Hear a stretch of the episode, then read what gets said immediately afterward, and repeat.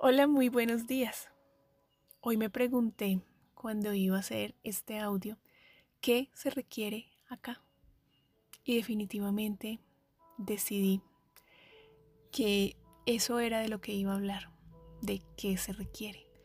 Porque a veces pensamos que todas las situaciones y todas las personas requieren ser tratadas de la misma manera, pero no necesariamente es así.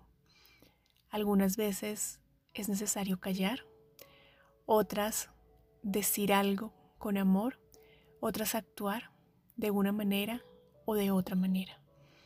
No todas las personas y no todas las cosas se tratan de la misma manera. Y no quiere decir que unas se traten de una, forma osca y difícil, solamente que hay que usar unas palabras diferentes, aunque siempre con amor. ¿Qué pasaría en nuestras vidas si solo por hoy tuviéramos la sabiduría y la claridad de saber qué se requiere para cada instante y para cada situación y asimismo tratáramos esa situación y no solamente cuando sea un problema. ¿Qué tal si siempre nos lo preguntamos? ¿Qué se requiere acá? ¿Qué se requiere decir? ¿Qué requiero hacer para que esto esté mejor, porque todas nuestras acciones impactan al mundo.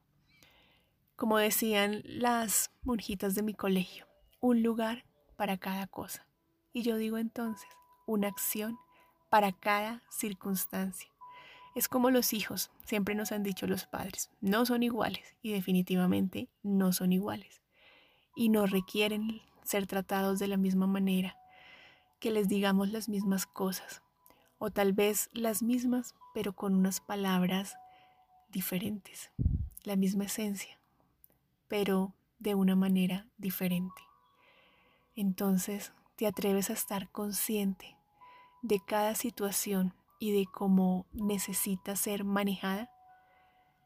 Si necesitas callar, callas en conciencia y sabiduría. Si necesitas hablar, hablas en conciencia y sabiduría. Y si necesitas actuar, lo mismo, en conciencia y sabiduría.